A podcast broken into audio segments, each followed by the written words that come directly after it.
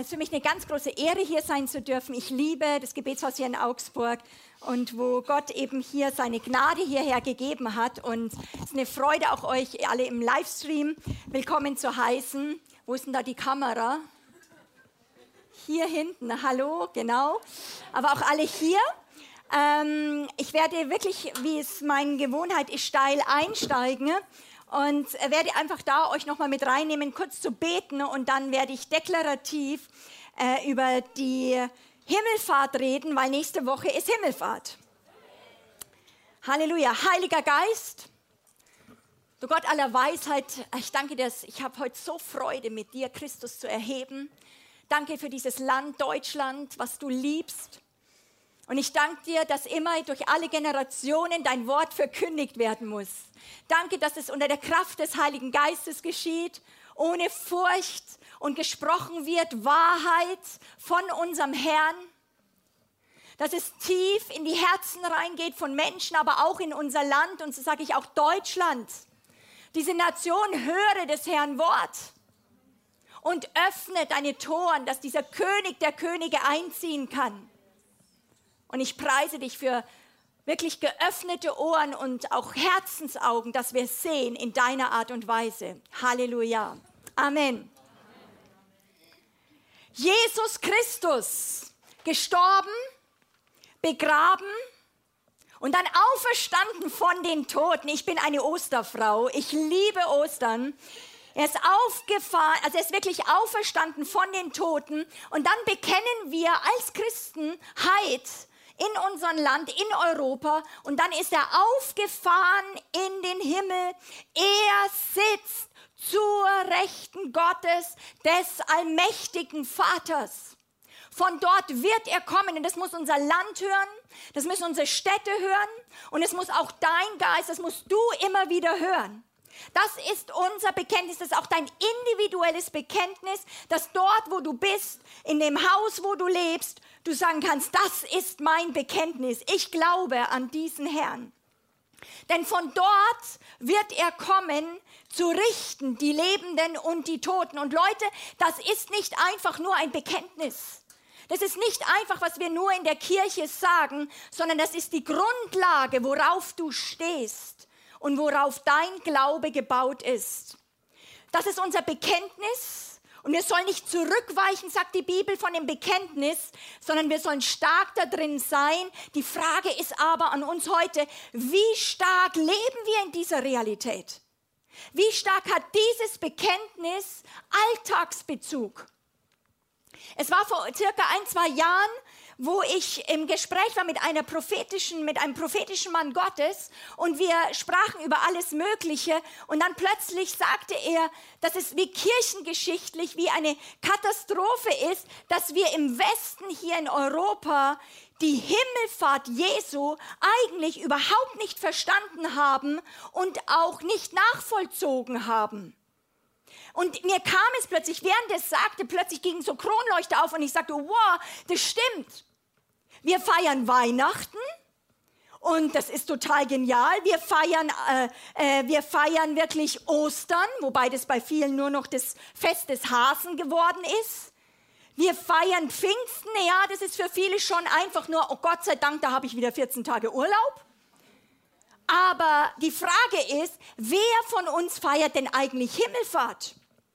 Himmelfahrt ist dann noch ein Vatertag, da wird inzwischen gesoffen aber man ist froh, dass man noch einen kirchlichen Feiertag hat, aber eigentlich also auch ich in meinem ganzen christlichen Aufbringen, wo ich äh, geworden bin, ich habe gemerkt, es ist wie ist durchgerutscht. Es ist für uns ein Stück weit bedeutungslos.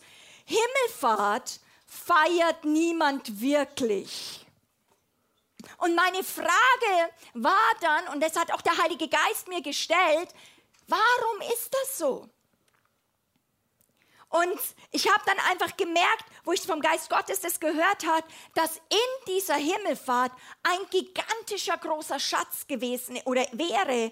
Und den haben wir auch als Kirche eigentlich nicht wirklich erobert. Ich war jetzt die letzten Jahre in Ägypten und die koptische Kirche, die kommt extrem von, der, von dieser Himmelfahrt, diesem auferstandenen Christus. Es ist weniger das Kreuz, sondern diese Auferstehung und diese Himmelfahrt. Aber wir im Westen, das ist wie uns so ein bisschen durch die Lappen gerutscht. Und das ist wie, die, wir als Gemeinde haben die Tendenz, auch hier in Europa und auch in Deutschland, weil wir das nicht erfasst haben, auch nicht theologisch, dass eigentlich wir darüber wie zurückgesackt sind, ein bisschen so in diese diesseitige Welt, in das Sichtbare und das Unsichtbare, mit diesem, mit diesem auferstandenen Herrn zu leben. Das ist uns fern geblieben. Aufgefahren in den Himmel. Wow. Und nicht nur Christus, sondern wir als Gemeinde sitzen mit ihm an himmlischen Orten. Meine Frage ist, wie tief ist das in deiner Realität? Und ich, ich habe, wenn ich so zurückschaue, auch in, auf mein Leben, und ich bin in allen Kinderstunden, ich war in der Sonntagsschule, ich war in Bibelschulen, ich habe eigentlich in meinem ganzen Leben nicht wirklich eine Himmelfahrtspredigt wirklich gehört, obwohl ich auch bei Himmelfahrt da war, aber ich habe nicht wirklich das mir ausgelegt bekommen. Ja, in, in der, die, der Fakt, Fakt ist, über Weihnachten wurde mir erklärt, was das für mein Leben bedeutet. Es wurde mir erklärt, was das Kreuz für mich bedeutet in meinem Leben und dass das Blut Jesu mich reinigt. Aber kein Mensch hat mir wirklich erklärt, dass das, was mit meinem Leben zu tun hat, dass ich mit Christus, dass wir zusammen mit Christus auch aufgefahren sind in den Himmel. Aufgefahren in den Himmel. Fakt ist, dass wir als einzelne Nachfolger von diesem Jesus, ähm, auch, aber auch als Leib Jesu gesamt, dass wir das verstehen müssen, dass, dass der Vater im Himmel es wollte, dass wir eins werden mit ihm, mit Jesus. Und es liegt auch an uns als Einzelnen, aber auch an der Gemeinde, an der Kirche, inwieweit du, ich, wir in ihm sind in ihm, mit ihm verknüpft sind und sein Schicksal ist unser Schicksal und unser Schicksal ist in ihn hineingelegt. Und das hat genau heute auch nochmal der Vater im Himmel als ein Schatz für dich.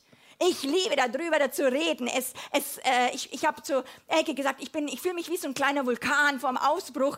Ähm, in diesem Christus, dem Aufgefahrenen in den Himmel.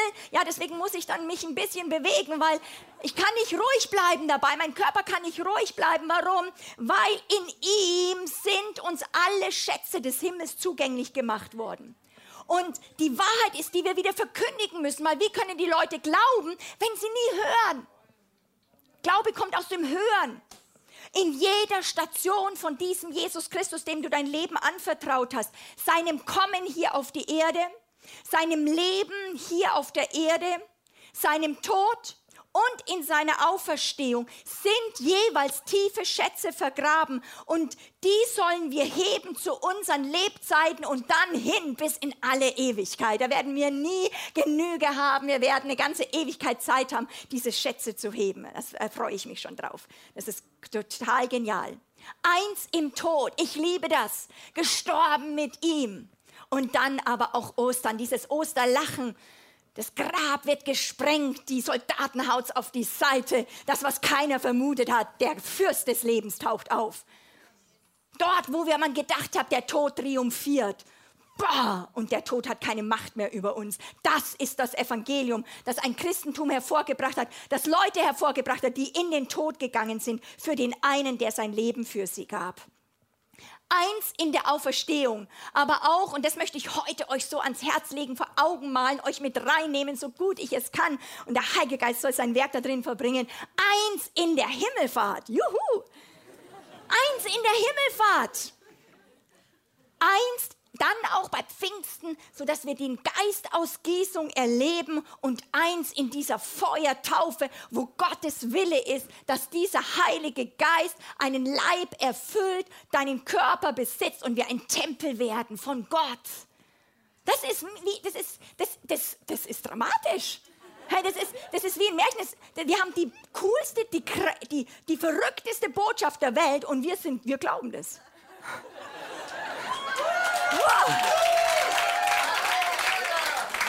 Und ich möchte dir einfach sagen, du brauchst nicht eine abgefriegte Therapie oder irgendetwas, sondern da sind Schätze drin, die kann dein Leben auf einen festen Grund legen. Keiner dieser, dieser Stationen von Jesus ist umsonst, sondern bietet dir Schätze an. Manche bleiben in Denominationen oder auch von Einzelnen nur am Kreuz, entdecken diesen Schatz des Kreuzes und zelten dort. Aber das Ziel ist nicht, das, das Kreuz dort zu zelten. Ich liebe das Kreuz. Ich liebe das Kreuz rauf und runter. Ich, das, ist, das ist unsere Kraft. Das ist der historische Ort, wo Gott alles getan hat, was wir nicht tun konnten. Aber es ist nur ein Durchgangsort, weil dahinter ist das Königreich. Dahinter ist das Königreich und der Himmel, wo wir gemacht sind, mit ihm zu leben. Und weil wir in großen Anteilen, und ich möchte euch verstehen, äh, euch einfach nochmal so vor Augen malen, ähm, wenn wir als kooperative Einheit, als Christenheit in Europa so einen Schatz nicht wie gehoben haben, dann gibt es einen Mangel unter uns. Und wir merken es auch rauf und runter, dass wirklich die Autorität der Gläubigen, diese Zuversicht, mein Erlöser lebt, ist in weiten Breiten bei uns echt angefochten. Weil wir leben mehr vor dem Kreuz, dass wir uns dort erleben. Und wir sind nicht mit Christus wirklich durchgegangen, wirklich gestorben uns selbst und jetzt aber auferstanden, nicht mehr uns selbst lebend, jetzt aber Gott leben. Das ist so genial. Und Gott möchte uns in diesen Stand der Söhne und Töchter mit reinnehmen und alle, die es hören, sollen es hören. Es muss, manchmal muss man, es muss gehört werden. Prophetischer Dienst ist eigentlich wie ein Herold. Ja, tu, tu, tu, tu. Man wird gebläst hinein und deswegen sagt Johannes, bin ich dann ein bisschen intensiv, weil du kannst nicht anders als zu deklarieren. Du wirst gesandt und sagst, ich muss es nicht durchführen, sondern ich äh, bringe die Statuten. Ich bringe das, was ich, wo ich ein Botschafter bin, was der Herr getan hat. Und das ist das, was mich in diesen vor paar Jahren so bewegt hat. Kann es sein, dass wir, weil wir in Europa als Gemeinde Himmelfahrt nicht wirklich tief verstanden haben. Es ist wie an uns so ein bisschen weggegangen, nie als Geschehen wirklich nachvollzogen haben. Dass dadurch diese ganzen Gedankenwelte von dieser zweigeteilten Welt, dem Dualismus oder dieser Diesseitigkeit, die immer den Griff nach uns haben möchte, dass das wir nichts entgegenzusetzen haben? Kann es sein, dass wir oft als Leib so schwach sind, deswegen so schwach sind, auch oft an Zeichen und Wundern, weil wir mehr mit diesem Jesus wandeln, der nur hier auf Erden äh, lebt und diesen Jesus, den wir immer gemalt bekommen in Jesuslatschen und dem Lämmlein und dem blond gelockten Jüngling, war ja nicht blond gelockt, so auf diesen Bildern, wo wir mehr mit dem leben, der auf der Erde war, als wirklich mit dem Auferstandenen, mit dem, der aufgefahren ist in dem Himmel. Kennen wir ihn? Leben wir mit ihm?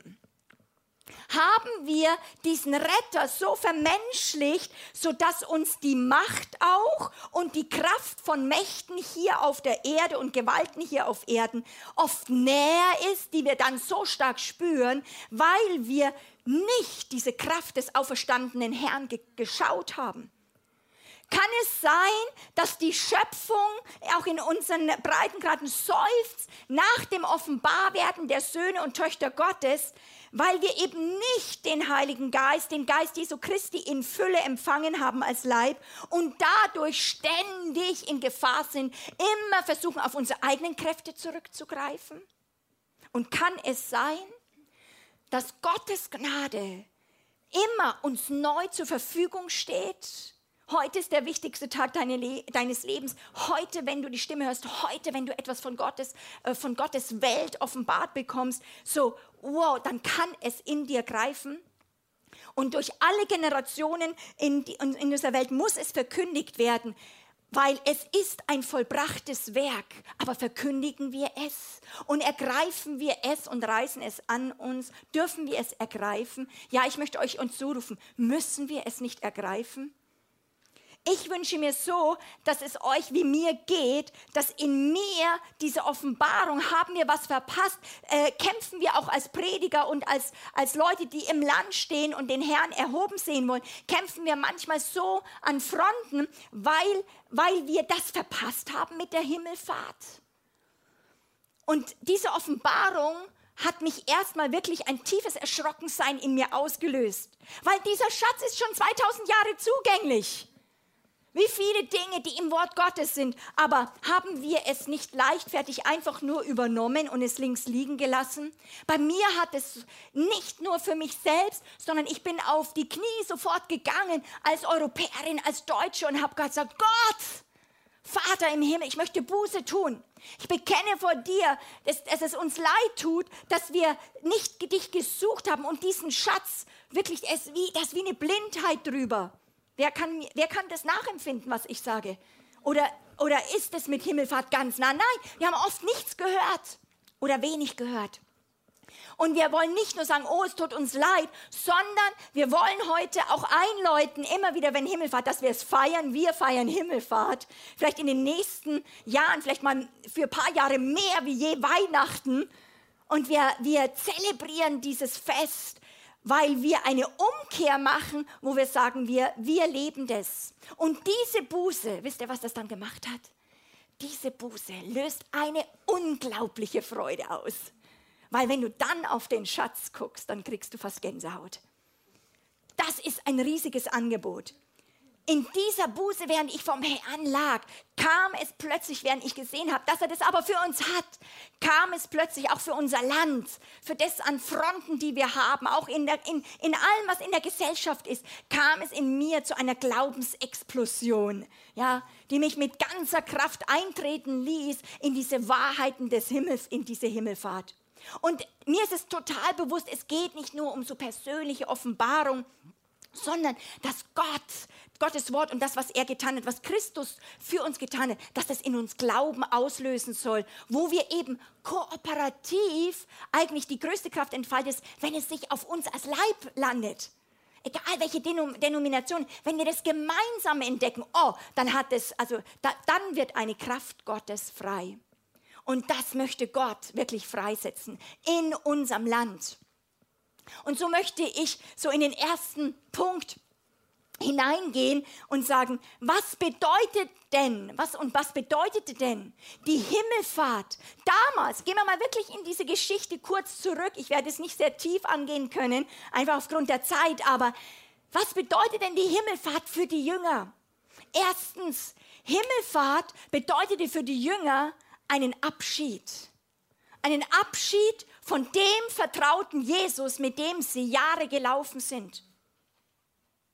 Himmelfahrt ist für die Jünger dieser Abschied von dem Jesus, mit dem sie eigentlich nicht drei, sondern zwei Jahre ungefähr gemeinsam verbracht haben. Es ist ein Abschied auch von dem Auferstandenen, der noch 40 Tage mit ihnen zusammen war und ihnen, also da wäre ich ja sehr gern dabei gewesen, äh, mit ihnen da voll erklärt hat, die Dinge des Reiches Gottes und was kommen muss. Und ich glaube, die haben mit solchen Ohren zugehört. Und Jesus hat nicht die fünf Punkte für Gemeindegründung gebracht oder irgendetwas, sondern er hat sich mit seinen Jüngern über das Reich Gottes unterhalten. Und er ist ihnen mehrfach erschienen, nachdem er aus den Toten auferstanden ist und hat ihnen das Kreuz nochmal erklärt. Und trotzdem bedeutete jetzt, jetzt diese Himmelfahrt dein Wechsel in dieser Beziehung, Abschied von diesem Jesus, der ihnen vertraut war, so vertraut war. Und ich wünsche dir heute persönlich und alle, die es auch im Livestream hören, ich wünsche dir, auch mir, wirklich einen Abschied, vielleicht auch von dem Jesus, wo du diesen vertrauten Jesus, wie du ihn bisher kennst, wo du Abschied nimmst und vielleicht einem neuen Jesus begegnest. Ich möchte zuerst ein bisschen auf das Wort Abschied eingehen. Normalerweise, wenn wir dieses Wort hören, ich bin zu intensiv,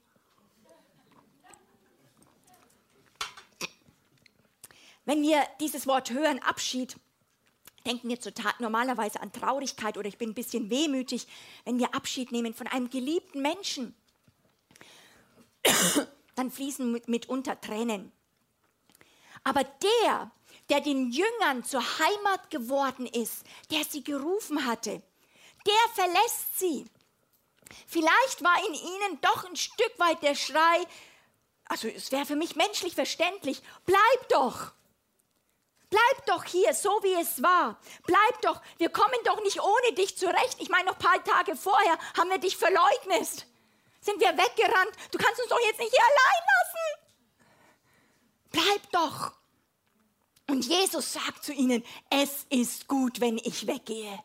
Voll krass. Es ist gut für euch, wenn ich weggehe.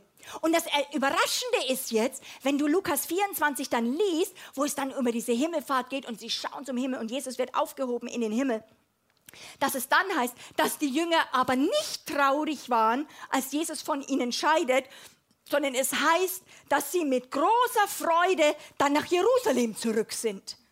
Da habe ich mir mich ein bisschen am Kopf gekratzt. Warum? Die haben ja das zu verstehen. Eigentlich hatten sie doch keinen Grund zur Freude, möchten wir meinen. Sie hatten so eine besondere Zeit gehabt mit diesem Jesus hier auf der Erde. Und jetzt sollten sie leben ohne seine beständige, direkte menschliche Gegenwart.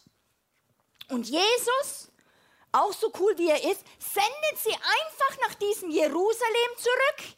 Nach diesem Jerusalem, an diesem Ort der anscheinend so bitteren Niederlage des Todes, wo sie die Wirklichkeit der Welt, des Unglaubens, die Anfeindungen der Welt voll ausgesetzt waren. Die, die Christus umgebracht, die waren ja da noch da. Und zu denen schickt es sie zurück. Und das Verwunderliche ist plötzlich, dass sie dort das Wort Gottes sagt, sie gehen nicht betrübt zurück. Nicht mit ängstlichem Herzen, dass diese schöne Zeit vorbei war, sondern sie gehen mit voller Freude dahin. Meine Frage ist, warum war das so? Sie haben diesen Jesus aufgefahren in den Himmel gesehen und das hat er ihnen auch gesagt. Und er hat sich zur Rechten des Vaters gesetzt. Die Jünger sahen und sie haben den erhöhten Christus gesetzt. Ja, definitiv.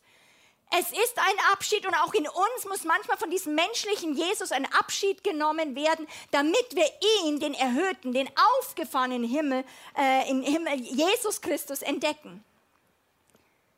Punkt Nummer zwei. Die Jünger verstanden etwas. Himmelfahrt bedeutet eine neue Gemeinschaft mit dem zu Gott erhöhten Jesus Christus. Er setzte sich zur Rechten Gottes.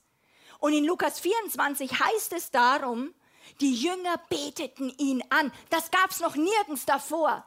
An keiner Stelle siehst du, dass sie ihn angebetet haben. Aber in dem Moment, wo er verklärt wurde, wo er erhöht wurde in den Himmel, merken sie, der Herr ist Gott, der Herr ist Gott. Und er hat sich jetzt zur Rechten des Vaters gesetzt. Es war nicht mehr nur der menschliche Jesus, ja, er ist Mensch und Gott und er bleibt Mensch, sondern plötzlich erkennen sie, er ist wahrhaftig Gott.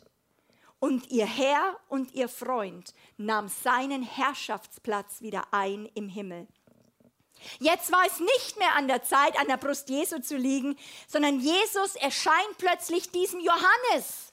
Diesem Johannes, der an seiner Brust lag, in einer komplett veränderten Form.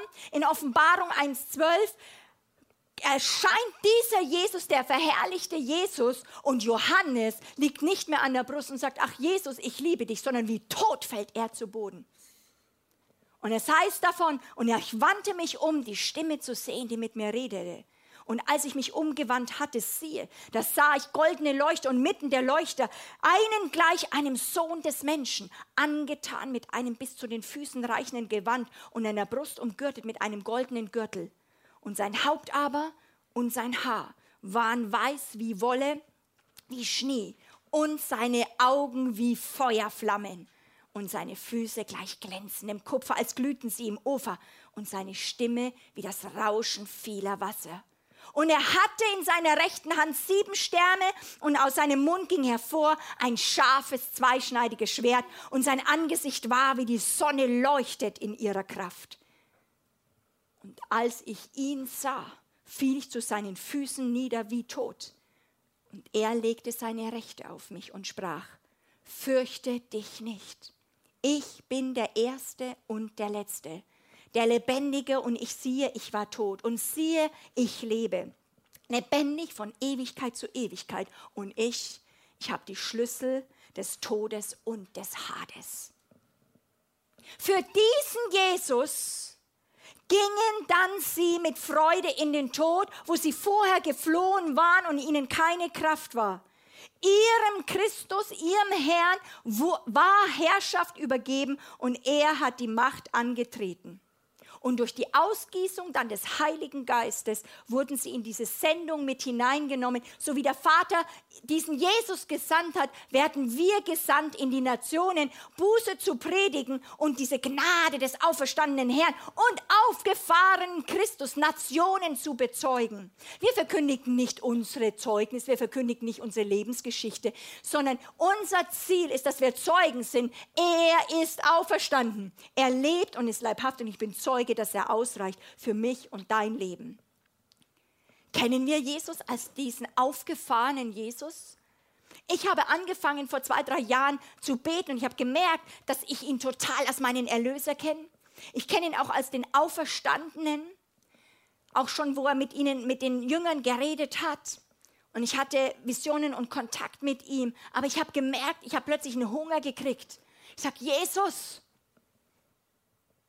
ich möchte, dass du in Deutschland reinkommst und dass du auftrittst als der, der du Johannes begegnet bist. Wir sind in so herausfordernden Zeiten, in einer Gesellschaft, wo Dinge, Grenzsteine verrückt werden. Da braucht es, dass wir wissen, wer der Herr ist.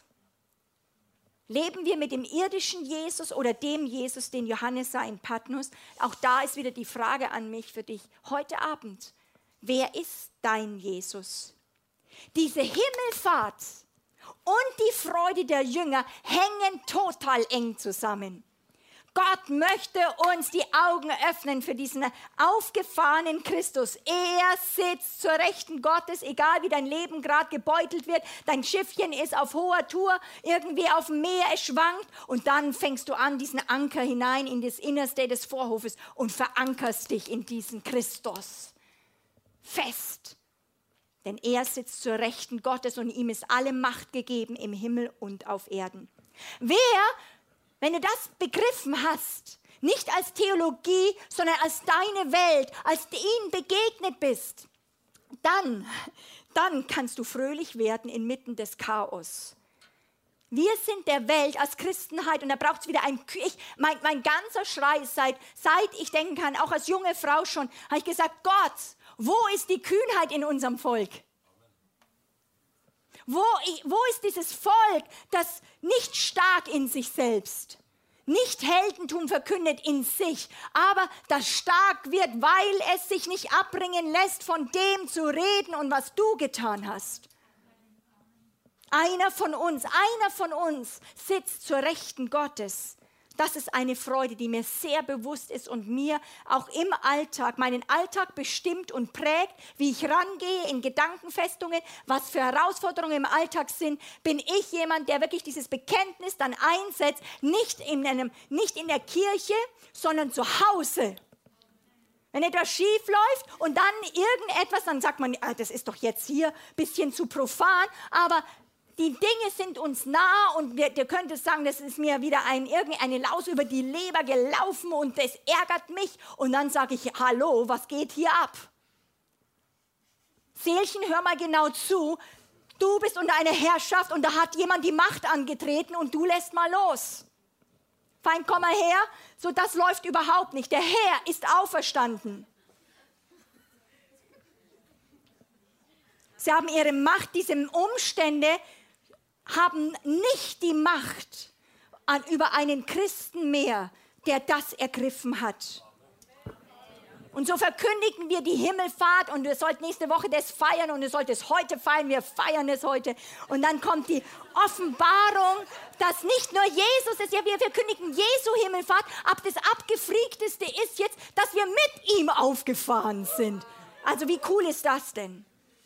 Mitsitzen an himmlischen Orten. In Epheser 2 heißt es, Paulus fängt an, er ist, ich liebe Paulus, der ist auch so ein Schachtelsatzmacher wie ich, weil er, er, er, er ist in dieser Dimension des Himmels drin und er packt es nicht. Wie soll er das alles zusammenkriegen? Wie soll er das, was er sieht, in menschliche Worte packen? Da ist es kein Wunder, dass man manchmal einen Satz aufhört und nicht zu Ende führt, weil dir fällt was Neues ein und du versuchst es, versuchst es irgendwie zusammenzubringen. Und Gott aber sagt er, der reich ist an Barmherzigkeit wegen seiner vielen Liebe willen, womit er uns geliebt hat. Das ist doch so abgefahren. Ja, beiß da mal rein. Ist es? hat auch uns, als wir in den Vergehungen tot waren, wer war mal tot in den Vergehungen? Als wir noch in den Vergehungen tot waren, mit dem Christus lebendig gemacht, eins mit Jesus lebendig gemacht, durch Gnade sind wir errettet. Und egal was du fühlst, du bist es, Christus hat es getan. Und dann heißt es in Vers 6, und hat uns mit auferweckt. Sag mal, lass uns das mal zusammen jetzt mal nach Deutschland reinsprechen, okay? Vielleicht bist du das nicht gewöhnt, aber kannst es einfach mal machen. Okay? So, also du sprichst es jetzt nicht so, oh, ich wünsche mir das, ja, das wäre ja so schön, sondern das ewige Wort Gottes kommt. Du darfst dich ein kleiner Mensch da reinhaken und jetzt so kühn wie du bist, als kleines Kind Gottes, stellst du dich wie auf eine Plattform. Ja, ich, kenn, ich weiß nicht, ob ihr den Norweger in Norwegen den Predigerfelsen kennt. Ja, das ist so ein Felsen, der rausragt in den Fjord, so eine riesige Plattform. Da stellst du dich jetzt drauf, ja, und dann verkündigst mal ganz Deutschland und der Schöpfung, nicht Norwegen, aber Deutschland, ja. Halleluja, das, äh, sprecht es mir einfach mal nach. Halleluja.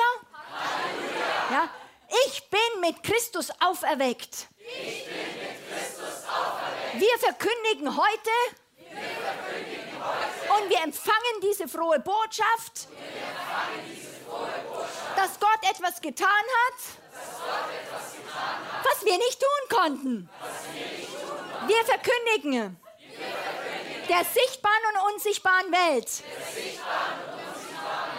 Halleluja. Wir zusammen sind mit auferweckt. Die Wahrheit ist, wir, sind dazu bestimmt. Mit ihm zu sitzen an himmlischen Orten. Und zwar in Christus Jesus, unserem Herrn. Jetzt ist meine Frage an dich, hast du das dazu beigetragen? Eben nicht. Kannst du dich im Staub wälzen und Gott irgendwie dahin zu bringen? Nein, die, du, du musst es mal checken, dass du hörst, dass er das schon gemacht hat. Das ist das Evangelium. Der hat was gemacht und durch alle Generationen wird es verkündigt in der Kraft des Heiligen Geistes und jeden, der daran glaubt und es packt, plötzlich erleben Leute was, oh, und die anderen haben Schleier und die sagen, ich sehe was, wir spielen es, ich sehe was, was du nicht siehst. Wir sitzen mit an himmlischen Orten. Was heißt das? Gott hat uns mit Jesus Christus vom Tod auferweckt und zusammen mit ihm in himmlische Herrschaft gegeben. Wir müssen verstehen als Christen, dass wir delegierte Autorität bekommen haben. Und ja, in uns ist keine Kraft. Und ja, wir können nicht aus eigene, unsere eigene Gerechtigkeit aufrichten. Und ja, in uns sind wir schwach. Und ja, wir haben keine Kraft, jemanden zu heilen. Ja, wir haben keine Kraft, in unserer eigenen Kraft diesen Mächten etwas entgegenzustellen. Aber hallo, hallo, äh, jetzt kommt das Zweite. Äh, wir sind nicht nur schwach, sondern wir sind total stark. Wenn du endlich mal zu Ende gekommen bist, dann kannst du sagen, jetzt wird Christus meine Gerechtigkeit und das bildet, da bildest du dir nichts ein. Das ist Demut, weil Gottes Wort sagt es so. Es ist kein Risiko. Und da plötzlich merkst du, jetzt reicht es mir, dass immer mir über den Kopf etwas drüber äh, läuft, dass das Leben mich bestimmt und ich nur dem Leben hinterhergehe. Das ist doch kein Leben für die Kinder Gottes. Und dann steht mal wirklich Zorn in dir auf und sagt, genug ist genug. Feind, komm du mal her, jetzt hörst du mal zu. Jetzt reicht es. Und ich verkündige jetzt mal, was die Wahrheit ist. Ich habe lang genug dir zugehört, all den Stimmen, die mir immer sagen wollen, wer ich bin ohne Jesus. Und es stimmt, ohne ihn wäre ich nichts, aber ich verkündige, wer ich in ihm bin. Und das, das macht schon auch manchmal Spaß.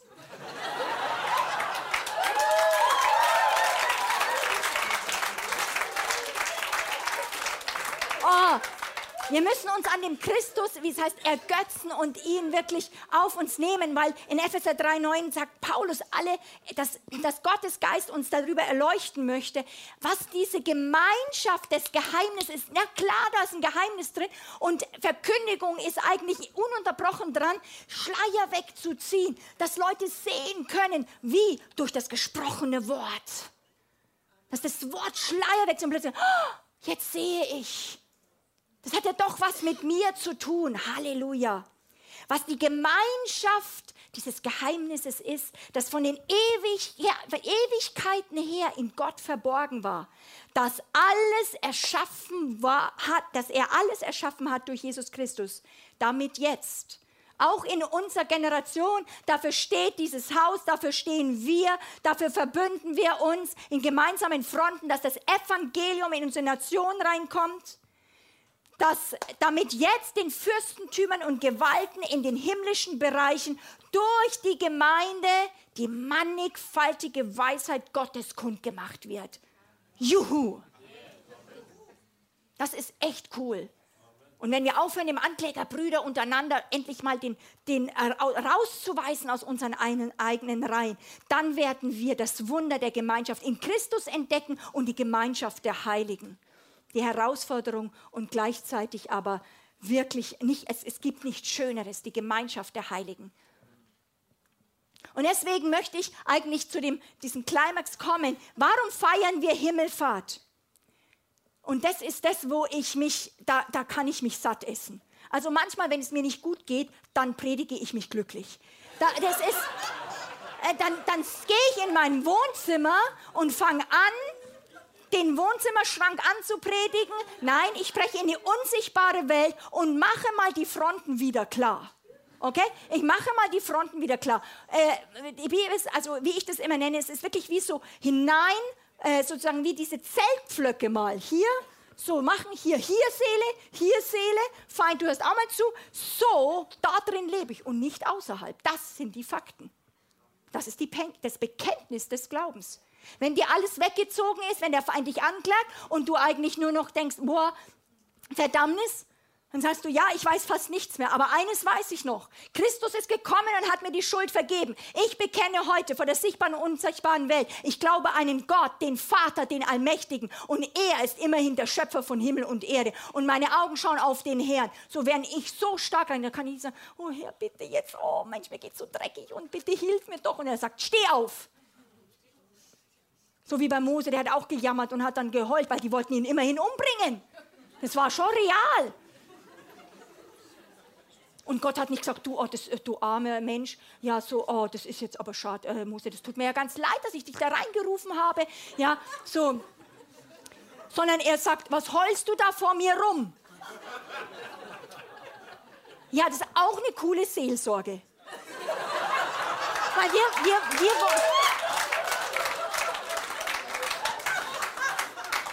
Weil wir wollen ja immer so tiefes humanistisches Verständnis und kapieren nicht, dass Gott Gott ist und er hat uns Menschen geschaffen und er ist schon ein paar Äonen Gott und ist ziemlich sicher, dass wenn er Gott ist und er sagt, fürchte dich nicht, dass das für ihn ausreicht. Und damit ist die Seelsorgestunde zu Ende und wir fürchte dich nicht, ich bin mit dir, komm mit hoch, komm an himmlischen Orte, so, sitze, setz dich mal zur Rechten. So, und wir sagen, oh, oh, oh. Und dann fangen wir an, wieder zu erklären, was hier gerade auf der Erde ist, als würde es ja nicht wissen. Als würde es ja nicht gesehen haben, aber wir fühlen uns nicht verstanden. Also versuchen wir es nochmal ihm zu erklären, dass das wirklich jetzt schwierig für uns ist zu glauben. Und er sagt, bist du endlich zum Ende gekommen? Denn siehe, ich lebe und ich habe die Schlüssel des Todes. Was jammerst du? Steh auf. Ich bin nicht mehr im Grab. Und jetzt möchte ich, dass du delegierte Autorität bekommst. Ich mache nicht mehr alles für dich. Nimm den, das Zepter, nimm den Stab, streck ihn aus über dein Meer, streck ihn aus über die Unmöglichkeiten, da wo es wie so ein, ein Meer vor dir ist oder ein Berg und fang ihn an, darüber auszustrecken. Ist total genial. Und dann merken wir, oho, Oh nee, Jesus, bitte mach du das für mich. Jammer, jammer, murr. Und Jesus sagt nichts da. Ich bin aufgefahren in den Himmel. Du bist Teil meines Leibes. Ich möchte, dass du das jetzt für mich ausführst. Du bist die Exekutive, Autorität der Gläubigen. Boah, siehe, ich habe dir Vollmacht gegeben über jede Macht der Finsternis, über die ganze Gewalt des Feindes. Ja, aber ich spür's nicht. Sei nicht feige, steh auf und bekenne meinen Namen.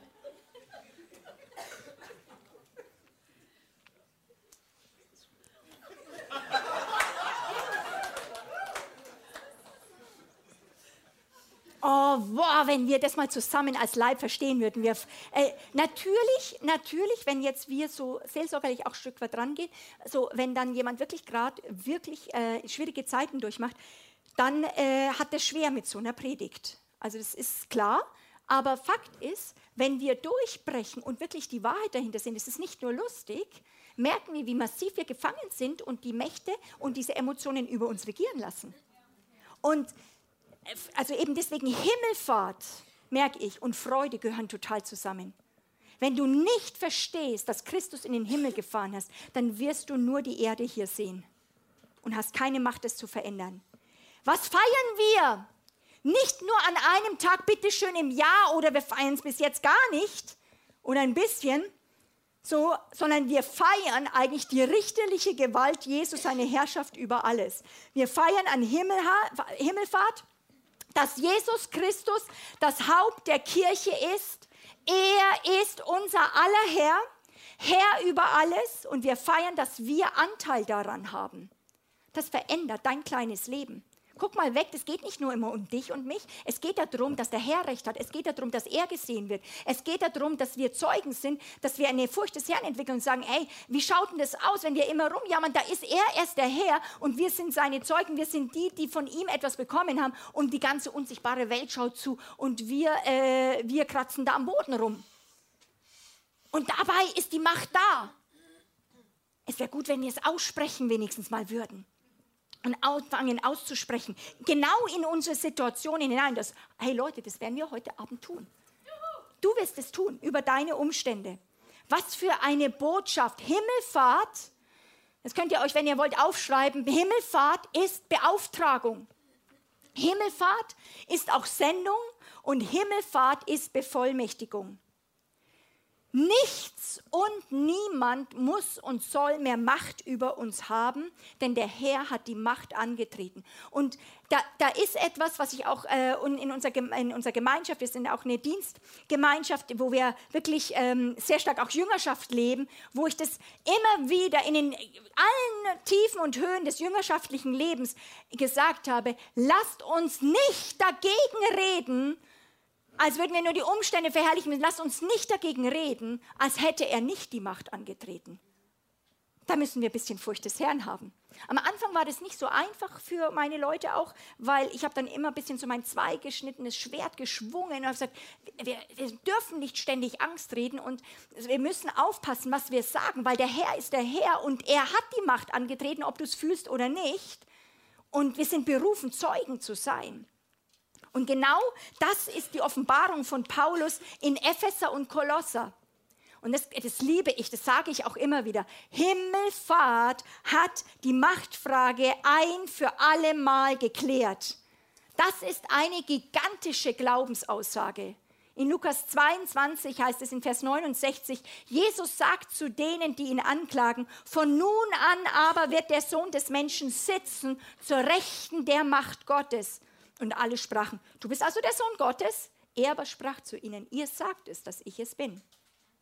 Und dann in Matthäus 28, wir kennen es an dieser Aussendungskraft, äh, dieser, bevor der Sendung, mir ist gegeben alle Gewalt im Himmel und auf Erden. Deswegen geht nun hin.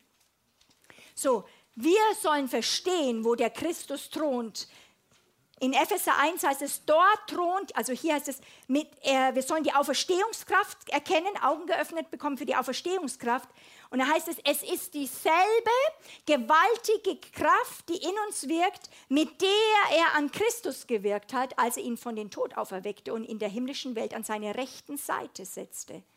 Dort thront jetzt Christus über allen unsichtbaren Mächten und Gewalten, über allem, was irgendeinen Rang und Namen hat, in dieser Welt und in der kommenden. Alles hat Gott ihm unterworfen, ihn aber, den Herrn über alles, gab er der Gemeinde zum Haupt. Die Gemeinde ist sein Leib. Er, der alles zur Vollendung führen wird, lebt in ihr mit seiner ganzen Fülle. Auch ihr habt an diesem Leben teil. Huh. Anbetung, Anbetung, Anbetung. Auf die Füße sich werfen und ihn anzubeten. Seit seiner Himmelfahrt sitzt Jesus auf dem Thron des Universums und er hat die Macht. Deswegen können wir fröhlich sein. Die Machtfrage ist geklärt. Die Welt Leute, die Welt, die lächelt über uns als Gemeinde und wir lassen uns oft gern einschüchtern darüber, auch wenn wir dann die Nachrichten hören, was alles so abgeht. Und hier geht es auch dann in, über diese ganze Macht, die wir auch sehen in den Nationen, in der Ukraine, was wir mitgekriegt haben, Irak, Syrien, Ägypten, auch die äh, Europäische Union. Aber auch nicht nur in den Nationen, sondern in unseren eigenen Familien, wo manchmal wirklich ein Tohu Bohu ist wo Gemeinschaft vielleicht zerstört wird und Liebe erkaltet. Da ist jetzt die Frage, wer hat die Macht? Nur, dass wir als Christen es besser wissen sollten. Denn wir hören zumindest im Wort Gottes, die Machtfrage ist längst entschieden. Er herrscht als König.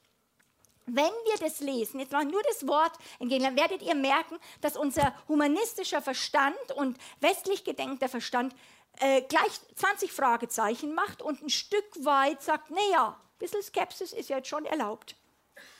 Aber wenn wir das lesen und hören, und es begeistert mich so da drinnen, was Paulus hier über Jesus schreibt, dann ist es wie Hammerschläge, mit denen er klar macht, dass nichts von Jesus Herrschaft ausgenommen ist. In dreieinhalb Versen kommt sechsmal das Wort alles vor, so wie sonst kaum im Neuen Testament. Jesus herrscht über alle Reiche, über alles, was einen Namen hat. Alles hat Gott ihm unter die Füße getan und über alles ist er das Haupt. Er ist alles in allem. Ho, keine Ausnahme und ach, ah, ich würde es lieb, diesen lieben Paulus oder ich würde es so gerne glauben, lieber Paulus, was du da über Jesus schreibst. Und irgendwie, ich tue es ja auch irgendwie so grundsätzlich, so spirituell, irgendwie in meiner persönlichen Frömmigkeit würde ich das auch vielleicht bekennen, besonders am Sonntag vielleicht. Aber dann, lieber Paulus oder Jesus, dann schalte ich die Nachrichten ein und denke, und was erlebe ich jetzt? Jesus ist er wirklich der Herr über Kim Jong-un, über Europa, über diesen Vorgesetzten, der mich gerade schikaniert oder den Lehrer, der dich gerade auf dem Kieker hat? Über den Sachbearbeiter, der dich gerade nicht versteht? Oder über die Krankheit, die gerade niemand heilen kann? Und in uns als so Realisten steht die Frage aus, sag mal Paulus, hast du dich dir nicht doch ein bisschen übernommen? Oder waren die ersten, vielleicht ist es so, waren die, waren die ersten Christen vielleicht einfach überzeugter, so fröhlicher irgendwie wie wir? So irgendwie so trunken immer im Heiligen Geist, dass sie immer nicht anders konnten als sagen, Halleluja, preis dem Herrn, Jesus ist Herr, Jesus ist Herr. Können wir uns das so vorstellen? Hat Paulus einen Schatten gehabt? Hat er das nicht gesehen, wo er ist? Waren sie vielleicht einfach mehr gesegnet damals, haben einfach Wachstum erlebt und Anerkennung in der Nachbarschaft und deswegen fiel es ihnen gar nicht so schwer, so große, vollmächtige Worte in den Mund zu nehmen und von seiner Macht zu schwärmen? Manche stellen sich die erste Christenheit so vor und im Vergleich mit dieser Vorstellung, alles, was da passiert ist, ist es wie ein Abstieg, aber die Wahrheit ist, es war nicht so rosig. Überhaupt nicht. Die Christen damals haben sehr wohl, und zwar jeden Tag erlebt, dass es andere Mächte gibt. Den römischen Staat, der sie krass verfolgte, Vertreter der römischen, aber auch griechischen Religionen, die Zauberkunststücke zeigten, die Sterne deuten, okkulte Macht. Dann war eben auch die irdische Macht, römische Soldaten, die sie ins Gefängnis steckten. Und für die Christen in Ephesus, damals war es völlig unmöglich, in einem öffentlichen Gebäude irgendwie Gottesdienst zu feiern. Verfolgung eigentlich überall. Und fast 100 Prozent wurden die Apostel umgebracht. Hallo, wo war also die Macht? Konnte man da wirklich nicht fragen, was machen wir falsch? Wieso sind wir so wenige? Wenn wir dem Herrn der Welt dienen, wieso hat das so wenig Wirkung?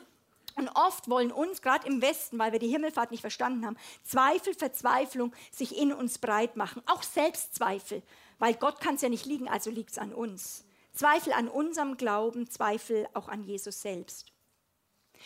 bei Paulus, ah, ich liebe ihn. Es ist echt, also bei dem möchte ich echt ein also Interview. Den werde ich auf jeden Fall im Himmel besuchen.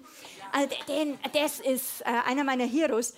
Aber bei Paulus finden wir da gar nichts davon. Der hat, der hat irgendwie diesen humanistischen Knacks nicht so mitgekriegt. Ja? Der wusste, wenn es um seinen Herrn, wenn es seinem Herrn erging, dass er umgebracht wurde, warum sollte es ihm anders gehen? Das hatte sein Herz gefestigt, geprägt und er brachte das irgendwie zusammen. Dieser Paulus, der aus fast jeder Stadt rausgeworfen wurde, der kein gesichertes Einkommen hatte, der selber oft genug im Gefängnis saß, der saß, gesteinigt und ausgepeitscht worden ist für seinen Glauben, er hat an seinem eigenen Leib buchstäblich, kontinuierlich erfahren, dass da das viel Macht Menschen haben können. Und dieser Paulus, genau dieser, den, den sie unterdrückten, blickte denen, die ihn unterdrückten, ins Gesicht und sagte, ich kenne den, der über dir steht. Und er, der für uns Mensch wurde, er war einer von uns, er ist für uns gestorben und auferstanden. Und jetzt ist er der Herr der Welt. Du hast nicht wirklich Macht über mich. Aber möchtest du unter seine Herrschaft kommen? Was ich zutiefst in meinem Leben wirklich gemerkt habe, und das müssen wir natürlich bis zum Lebensende durchbuchstabieren, und es ist auch Gnade, wenn wir das erfassen können, ist, aber wo ich wirklich schon viele, viele Sachen geschmeckt habe in Gott, ist, dass die Macht des Bösen und die Macht von Menschen über uns gebrochen worden ist. Christen, den, den ich in, in, der, in der Welt, wo ich in Nationen gehe und auch in, im Ausland predige, die großes Leid, Schmerzen und Armut erleben mussten, erzählen manchmal, dass sie alles aushalten konnten, weil sie wussten, dass diese Peiniger nicht wirklich Macht über sie hatten, über ihr Innerstes. Diese Macht hat nur Jesus. Das ist es, was heute die Christen im Glauben stärkt, die leiden müssen unter den Despoten und Machtherrschern noch dieser Welt. Das ist es auch, was Christen aufstehen lässt gegen Machtmissbrauch im Großen oder im Land im Kleinen. Nicht nur, um den Opfern zu helfen, sondern auch, weil wir die Täter nicht aufgeben. Und dann triumphiert der Herr immer wieder und die, die geöffneten Augen haben, sehen es jetzt schon. Der Ausgang ist gewiss und es wird ein Happy End geben. Und wir erleben seine Macht, weil wir ihn den Herrn nennen. Es ist für mich auch immer wieder, wenn Dinge dem widersprechen, eine Tier, das ist, die Bibel nennt es, oder nicht die Bibel, sondern äh, ähm, ähm, Männer des Frauen und des Glaubens nennen es das christliche Trotzen im Angesicht des Feindes, im Angesicht des Widerspruchs zu sagen, und jetzt erst recht. Es ist eine, für mich oft eine, auch wo ich sage, ich mache jetzt eine Kampfansage an alle Herren und Herren dieser Welt, dass wir diesen Titel der Herr nur einem Herrn und Gott vorbehalten. Mit seinem Leib und Blut, seinem Wort, seinem Geist herrscht er in der Gemeinde. Wenn wir seine Herrschaft anerkennen, wird er die Ohnmächtigen aufrichten, die Mächtigen an seine Grenzen erinnern und sie, wir alle können sie im Gebet dem Herrn anvertrauen. Und wir können diese Gerechtigkeit einbringen als Söhne und Töchter, weil sie werden offenbar. Das ist die Ziel von Himmelfahrt. Darum bedeutet Himmelfahrt, der Herr ist der Herr über alles. Paulus war erfüllt von Jesu Himmelfahrt. Die Frage ist, sind wir es auch? So unser Freund, unser Lehrer, der gekreuzigte, der Auferstandene, er hat die Macht des Universums. Nicht wie damals der Kaiser in Rom oder Präsident von äh, Russland oder den USA, der Finanzmarkt, die Wirtschaftslage oder der Klimawandel. Nichts ist gegen unseren Jesus zu sagen. Sie haben alle langfristig keine Macht über uns. Vielleicht jetzt manchmal vorübergehend, scheinbar. Aber das letzte Wort haben sie eben nicht. Das letzte Wort hat Jesus. Und nur mit dieser Aussicht sind die Jünger überhaupt losgegangen. Sie sind ins ganze römische Reich gegangen und unsere Aufgabe ist, nach Deutschland und vor allem auch eine sendende Nation wieder zu werden, in andere Nationen zu gehen und Menschen von diesem auferstandenen und aufgefahrenen Herrn zu erzählen. Darum konnte auch ein Johannes auf der Insel Patmos in der Verbannung sitzend, ein Opfer eigentlich dieses römischen Überwachungsstaates, komplett sagen, dass er diesen Jesus gesehen hat und dieser Jesus hat, ist, hat die Herrschaft angetreten über alle Könige auf Erden. Er wusste, Jesus hat das letzte Wort. Und dieser Herr ist unser Freund und weil wir seine Freunde sind, verändert sich unser Status. Juhu. Ja, das ist mir vollkommen bewusst. Wir müssen auch Leute auf Verfolgung vielleicht bereit machen. Wir wissen nicht, wie sich auch Dinge in unseren Landen entwickeln. Dann sitzen Brüder und Schwestern von uns Gefängnis. Sie werden in Verbannung geschickt. Sie werden vielleicht dem Löwen vorgeworfen. Und doch sagen sie, wir sind Könige. Die Macht, die wir sehen, die Macht, unter der wir leiden, sie hat keine Bedeutung. Eigentlich sind wir die Könige. In Gottes, Ant äh, Gottes Augen haben wir Anteil schon jetzt im Glauben, und zwar nur im Glauben an seiner Herrschaft und jetzt schon. Ich möchte damit eigentlich so euch locken und damit auch zum Ende kommen und euch rausrufen. Wie wäre es heute Abend mit einem Machtwechsel? In deinem und meinem Leben. Wo willst du, dass der Christus mal als der Aufgefahren in den Himmel in dir aufsteht? Nicht, weil alles toll ist, sondern hoffentlich habt ihr ein paar unmögliche Situationen mitgebracht.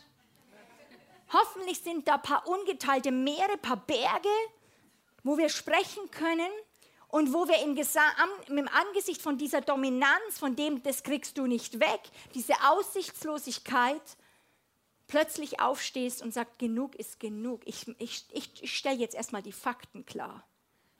Und erhebst deine Stimme mit Freude, eben in diesem christlichen Trotzen und sagen, sagst plötzlich, hey ihr Dinge, ihr habt nicht Macht über mich. Das hört auf. Ich kündige die Herrschaft von euch. Auch Arbeit, Dinge, Entscheidungen, die Zeitdruck auf uns sind, Sie sollen aufhören, Macht über uns auszuüben. Wir nehmen das Zepter des Heiligen Geistes, das Zepter Gottes und fangen es an, über Situationen auszurufen. Er ist der König. Hm. Wer das möchte, soll doch mal aufstehen.